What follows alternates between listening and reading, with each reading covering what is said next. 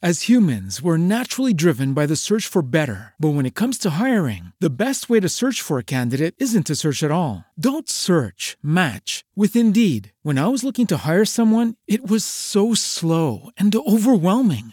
I wish I had used Indeed. If you need to hire, you need Indeed. Indeed is your matching and hiring platform with over 350 million global monthly visitors, according to Indeed data, and a matching engine that helps you find quality candidates fast. Ditch the busy work. Use Indeed for scheduling, screening, and messaging so you can connect with candidates faster. And Indeed doesn't just help you hire faster. 93% of employers agree Indeed delivers the highest quality matches compared to other job sites, according to a recent Indeed survey. And listeners of this show will get a $75 sponsored job credit to get your jobs more visibility at Indeed.com slash podcast. That's Indeed.com slash podcast. Terms and conditions apply. Bienvenidos al podcast de Branding Escolar. Soy Miquel Rossi, asesor y diseñador de marcas escolares. En el episodio de hoy volveremos a poner algunos de los últimos audios de nuestro canal de Telegram. Como ya comenté la semana pasada, Telegram ofrece un medio para compartir contenidos de una manera más segura de cómo lo sería WhatsApp. Este canal está siendo el instrumento para ofrecer a una comunidad de gente realmente interesada en el branding escolar contenidos específicos, exclusivos. Por ello, si queréis tener acceso a estos contenidos, os aconsejo que os suscribáis.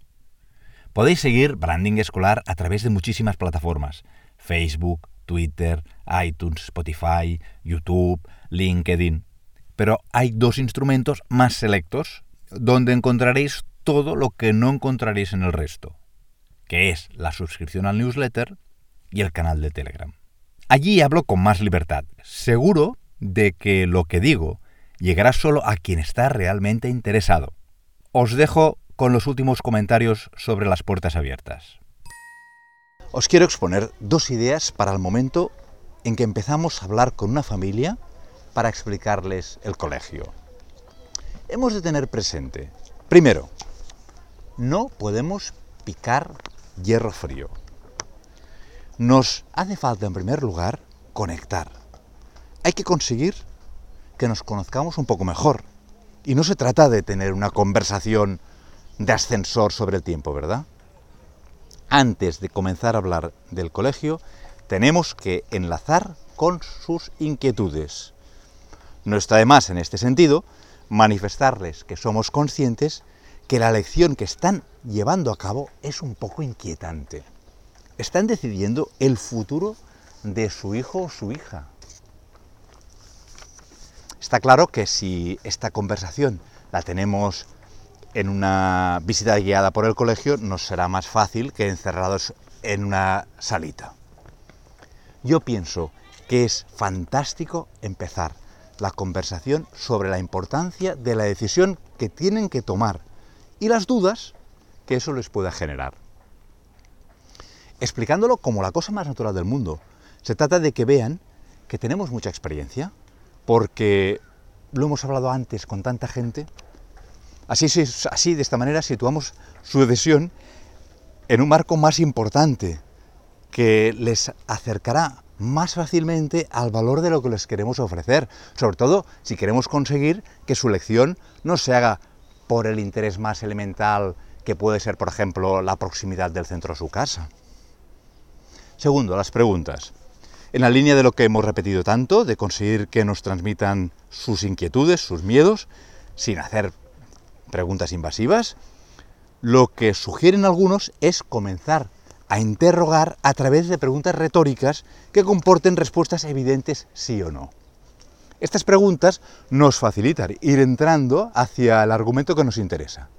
Dos preguntas retóricas y una pregunta abierta. Por ejemplo, Cambiar de colegio a la hija es una decisión importante, que no se puede tomar solo por la comodidad de que un colegio esté más cerca, ¿no os parece?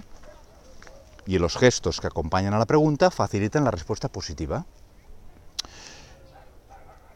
Lo que más cuenta es acertar el centro donde Carla encuentre el clima de aprendizaje y el entorno de amistades más adecuado, ¿verdad que sí?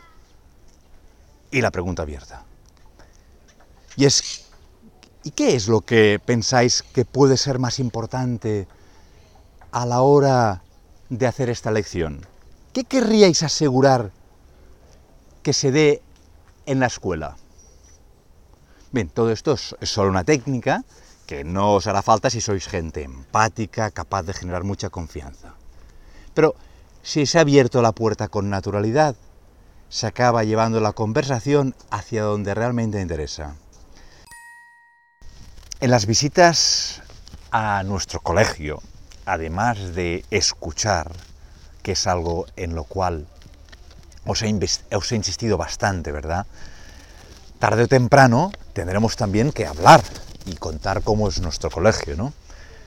Es interesante en este sentido que tengamos un guion aprendido, una lista de frases, eslóganes, argumentos, puntos numéricos,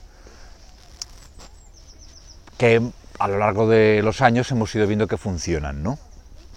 Hemos de tener memorizados ejemplos, eh, metáforas, y los iremos colocando, bueno, más que metáforas, ¿cómo se llama esa figura literaria que es cuando todo el relato es una metáfora? Tiene un nombre, empieza por ahí, qué rabia.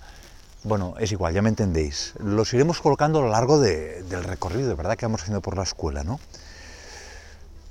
Pero hay un peligro, ¿no? Cuando nos aprendemos textos de memoria, es que pongamos en marcha el reproductor de voz y empecemos a hablar, hablar, hablar. Que tengamos frases memorizadas no significa que tengamos que perder de vista que lo importante es conectar. Por lo tanto, tendremos que estar muy atentos también a su comunicación no verbal grabé recientemente un episodio de podcast que lo podéis recuperar sobre la comunicación no verbal. Porque si en el momento que estamos hablando hace un gesto con el que vemos que es que estamos hablando demasiado, que estamos explicando cosas que ya no les interesan, tenemos que parar, tenemos que saber verlo. Vuestra explicación tendrá que ser un mensaje contundente que os posicione, que os diferencie de los demás, si el mensaje de vuestra identidad no es muy claro, no interesará a nadie. Bueno, de hecho, vuestra identidad no interesa a la gente. No habléis de vosotros.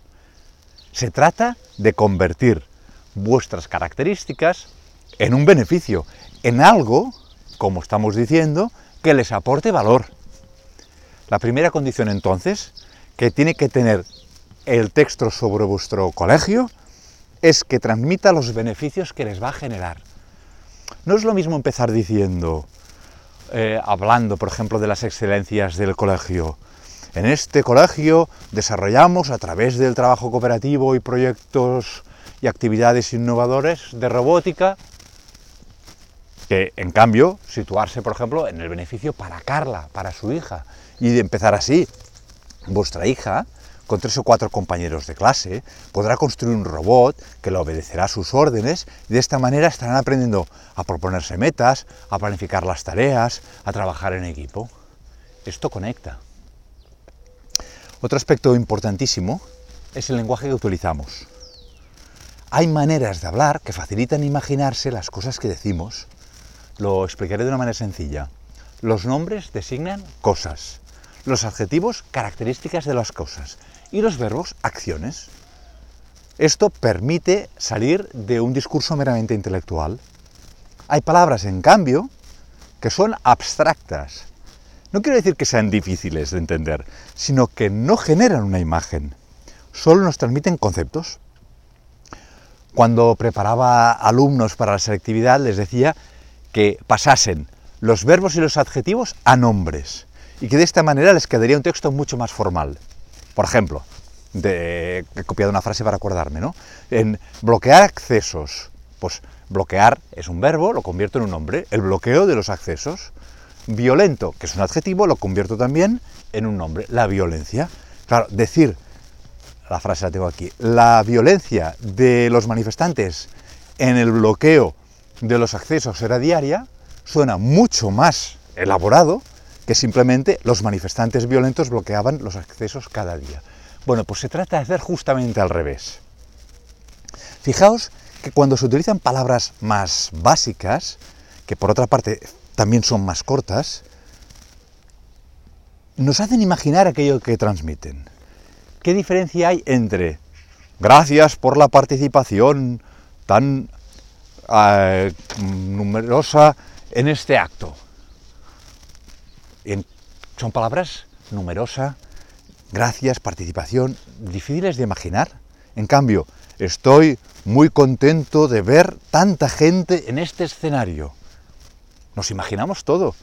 Contento, ver gente, escenario, y hemos dicho lo mismo. Y ahora vamos al núcleo del tema. ¿Os dais cuenta que justamente en los rasgos definitorios de nuestra identidad, de nuestro ideario, es donde tendemos a ser más abstractos? Utilizamos palabras vacías como educar en valores, hábitos de socialización, fomentamos el voluntariado y el altruismo, y todavía peor si recorremos a tecnicismos educativos, aprendizaje significativo, competencias lingüísticas. Así no conectamos. Hablad siempre con palabras que se vean. Os entenderán mucho mejor y conectaréis. Vamos camino al trabajo y aprovecho para grabar una reflexión sobre el momento de cerrar la conversación. Es un momento importantísimo, clave. Hemos estado visitando el colegio, les hemos dedicado un tiempo, les hemos explicado nuestro estilo educativo, también como hemos sabido. Y se pueden ir después de la visita sin ningún compromiso más. Mal. O se pueden ir habiendo hecho ya la preinscripción, solicitando plaza en el colegio. Fantástico, ojalá, ¿no? Tendremos que buscar, sin embargo, una solución intermedia. Si vemos que esto último no lo conseguimos, pero claro, hemos de llegar sin forzar en exceso, ¿no? Pienso que si a lo largo del recorrido, eh, por la visita en el colegio, lo hemos ido haciendo bien, hemos ido guiando empáticamente la conversación, será fácil llegar al final y plantear directamente, ¿qué os parece? ¿Qué queréis hacer? ¿Lo inscribís? ¿Queréis conocer algún detalle más? Yo estoy seguro que tenéis ya bien pensadas algunas acciones intermedias, como conocer más a fondo el colegio, asistir a una reunión con padres actuales, concertar una entrevista con la que será, si se quedan en el colegio, la tutora de su hijo, cualquier cosa que os lleve, ¿verdad?, a tener una victoria parcial si no la podéis tener todavía completa. Pero también pienso que es importante que esta conversación no se termine en este momento. Para el final tenemos que tener preparada una cosa amable, que conecte emotivamente, para no acabar solo con el resultado de la entrevista, como si fuese lo único que nos importa. Imaginaos que alguien nos dice, muy bien, de acuerdo, pues visitaremos otros colegios y ya os diremos. ¿Qué vais a decir? Ah, pues muy bien, adiós. No podemos acabar así. Y apuestos podríais decirles, bueno, pues un abrazo que no nos veremos nunca más. Pensad las veces que compráis, que vais de compras, cuando salís de una tienda y decís, bueno, voy a ver otras tiendas y vuelvo. ¿Volvéis alguna vez? Tenemos que tener preparada una frase breve, que nos sirva para dejar un buen recuerdo, una conexión, alguna cosa que a lo largo del rato que hemos estado con ellos vemos que compartimos. Claro, será muy fácil si conseguimos decir algo sobre sus propios hijos. Que vean nuestro interés, que no solo nos interesa conseguir una inscripción, nos interesan ellos aunque no nos apunten al hijo al colegio. Seguidores del canal de Telegram de Branding Escolar, soy Miquel Rossi. En esta serie de mensajes de voz sobre las puertas abiertas no dejo de insistir continuamente en la dimensión humana de nuestra marca, en la necesidad, por tanto, de conectar personalmente con cada padre y con cada madre, en establecer relaciones humanas. Este estilo relacional no puede ser, evidentemente, solo parte de una táctica de captación de, de estas entrevistas. Para que ni lo parezca, es necesario que sea parte viva de nuestra cultura corporativa. Una muestra de esto, una muestra de que estamos construyendo relaciones, será que de manera natural habremos puesto más esfuerzo en la satisfacción y la retención de las familias del colegio que en la captación de nuevas. He comentado en el podcast de branding escolar la metáfora del cubo agujereado. Se pone mucho esfuerzo a captar, pero todo el agua que entra se convierte en pérdida de alumnado y sobre todo de reputación al cabo de poco tiempo, porque el agua se va por los agujeros, por los agujeros de tantas cosas que se están haciendo mal y no se corrigen. No hace falta decir que la fidelización de las familias del colegio ha de ser nuestra aspiración prioritaria. Esto solo lo conseguiremos con actos de lealtad con cada familia, que acabarán trazando un vínculo emocional con el colegio muy poderoso. Pero hablo de esto ahora porque precisamente la fidelización es el instrumento más eficaz a la larga para la captación. Para seguir con, la metáfora del cubo agujereado, cuanta más agua seamos capaces de retener, más fácil nos resultará que entre agua nueva. No lo olvidemos, la mayoría de familias que vendrán en estas fechas a visitar el colegio, lo harán porque hay una familia del colegio que les ha hablado bien. Es la consecuencia de todo el esfuerzo. Las familias del colegio contribuirán a la captación mucho más de lo que se, les pueda pedir. En este sentido, hablando algunas veces con directivos, me explican cómo les cuesta que las familias vengan a las puertas abiertas y que traigan amigos. Es claro que su presencia en las puertas abiertas es fundamental. Las familias fidelizadas son los prescriptores más eficaces, mucho más de lo que pueda ser un directivo o un profesor de colegio, ¿verdad? Pero hace falta que realmente estén muy satisfechas del colegio. Intentar empujar no solo es ineficaz, sino que incluso puede llegar a ser contraproducente. Cualquier esfuerzo para que las familias colaboren a llenar las puertas abiertas. Sin el esfuerzo previo de conseguir su satisfacción, está llamado fracaso. ¿Queremos más familias? Amemos y valoremos las que tenemos. Es una obviedad, lo reconozco, pero ¿de verdad estamos poniendo todo el esfuerzo para que esto sea así? Acabo de volver de Asturias. He estado en Avilés para dar una charla en una escuela pequeña, pero fantástica, con un gran clima muy familiar y ganas de hacer un buen trabajo. Después, por la noche, paseé junto a la playa de Gijón con un antiguo alumno mío que vive allí y que trabaja justamente en otro colegio. Cuando volvíamos hacia el centro, por las calles de la ciudad, me quiso enseñar satisfecho un MUPI, ¿eh? esa publicidad luminosa, que habían puesto anunciando sus puertas abiertas. Hablamos entonces sobre la necesidad o no de invertir en acciones tan costosas de publicidad. Yo le expliqué cómo los publicistas Luis Basat y Tony Segarra, en las entrevistas que les he hecho para brandingescolar.com, desaconsejaban estos gastos. Nunca podrás competir con Coca-Cola, decía Basat.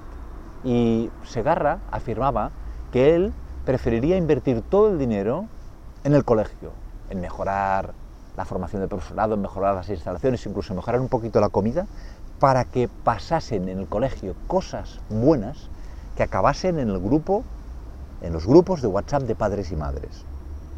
Bueno, después él me justificó los motivos por los que ponían estos MUPIs por la ciudad y me parecieron también razonables. Además, no conociendo yo las peculiaridades del contexto educativo de Gijón, veía claro que no estaba en condiciones de insistir. Me recordó esto la única regla del marketing. No hay más principios universales que este. O sea, este es el único principio universal del marketing. No sé si se entiende. Es que no puedo decir que no hay principios universales de marketing, porque entonces este también tampoco lo sería, con lo cual podría haber principios universales de marketing. Bueno, qué complicado. En definitiva, el único principio universal de marketing es que no hay ningún otro principio universal. Lo que vale para un lugar no vale para otro. Lo que nos sirve en un momento determinado, en otro momento no nos servirá. Por eso tenemos que estar siempre evaluando el retorno que dan las inversiones que hacemos. Un error muy típico es copiar las buenas experiencias de los demás. Un colegio organizado las puertas abiertas de una manera, de una manera muy, muy original. Bueno, pues al año siguiente son cinco o seis las que hacen lo mismo.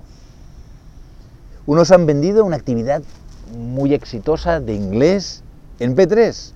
Todos a ofrecer lo mismo. Lo que no se dan cuenta es que haciendo esto se alejan mucho de tener un estilo propio, de construir su marca, aunque no se pueden hacer reglas generales, yo no dejaría de escuchar a los expertos. Si nos dicen que la publicidad tradicional no tiene suficiente retorno, yo me lo creería.